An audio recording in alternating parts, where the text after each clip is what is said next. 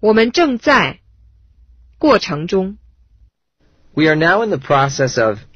We are now in the process of